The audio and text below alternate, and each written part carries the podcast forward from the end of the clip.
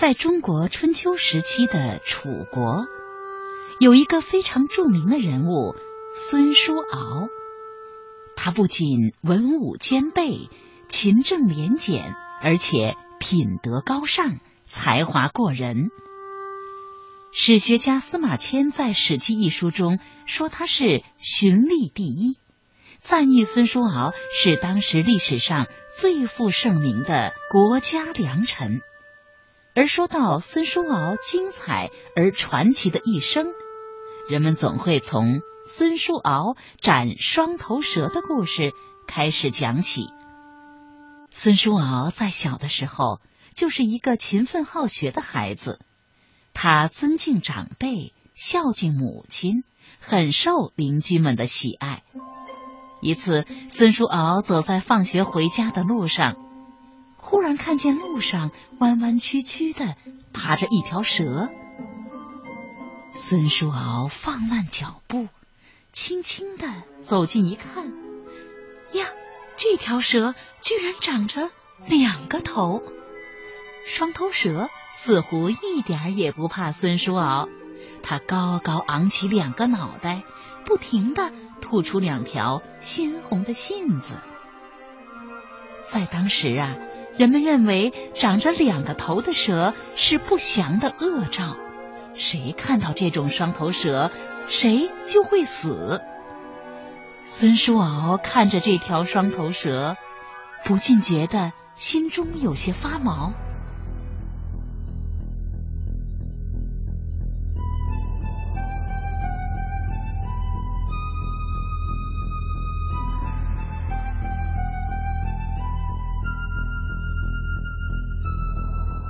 虽然自己很害怕，但是孙叔敖心想。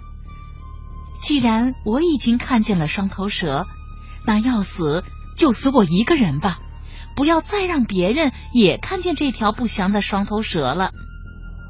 于是，孙叔敖从路边拾起一块大石头，猛地朝双头蛇一砸，啪的一声，双头蛇的两个脑袋就被砸成了肉酱。打死了双头蛇，孙叔敖还挖了一个大坑。把双头蛇深深的埋了起来。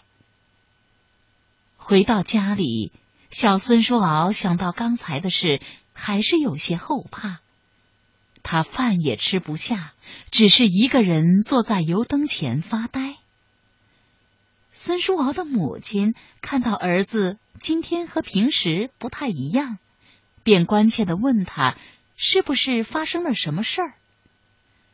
孙叔敖抬头看看母亲，很想告诉母亲刚才发生的事，可又怕母亲担心，所以只是紧紧的咬住嘴唇，摇摇头表示没事儿。孙妈妈当然知道儿子肯定是有心事，她蹲下身来，伸手摸了摸孙叔敖的额头，看他是不是身体哪儿不舒服。这时候，小孙叔敖再也憋不住了，他拉着母亲的衣袖，伤心的哭了起来。孙妈妈再三追问，孙叔敖才把在路上杀死双头蛇的事情告诉了母亲。小孙叔敖边哭边说：“母亲，人们说看见双头蛇的人会死去。”如果我死了，就再也见不到母亲了。孙妈妈虽然对人们的传说也将信将疑，但她很欣慰孙叔敖年纪小小的就懂得替别人着想。他和声细语的对小孙叔敖说：“孩子，你做的很对，不用担心人们的传说。”你的心地这么善良，善良的人是会有好报的。后来，孙叔敖不仅没有遭遇到任何厄运，反而因为他的善良和仁慈，得到了更多人的赞赏。孙叔敖长大后，由于他学识品德都很好，人们非常信赖他。很快，他的名声就传到了楚国国君。楚庄王的耳中，楚庄王派使者把孙叔敖带到了国都，看见眼前这个眉清目秀的小伙子，楚庄王心中已经有些好感，但他还不太放心。这个毛头小伙子真的有人们说的那样仁德又有才华吗？经过一天一夜的交谈，楚庄王相信了。孙叔敖不仅对治理国家很有想法，而且品德高尚，为人正直。第二天，楚庄王就在文武官员面前宣布任命孙叔敖为楚国的令尹，成为楚国地位最高的官员。孙叔敖成为楚国的令尹后。制定的各种政策法令，始终都是为了改善和提高百姓的生活。他动员百姓兴修水利，在湖北的津北修筑了一个很大的水库，不仅方便了良田的灌溉，也缓解了夏季洪水的侵扰。孙叔敖还鼓励农民在农闲的时节上山采矿。使楚国的青铜业得到大力发展。在孙叔敖的努力下，楚国迎来了国泰民安的全盛时期。由于行政治军有功，楚庄王多次重重封赏孙叔敖，可都被他坚决的谢绝了。为官多年，孙叔敖两袖清风。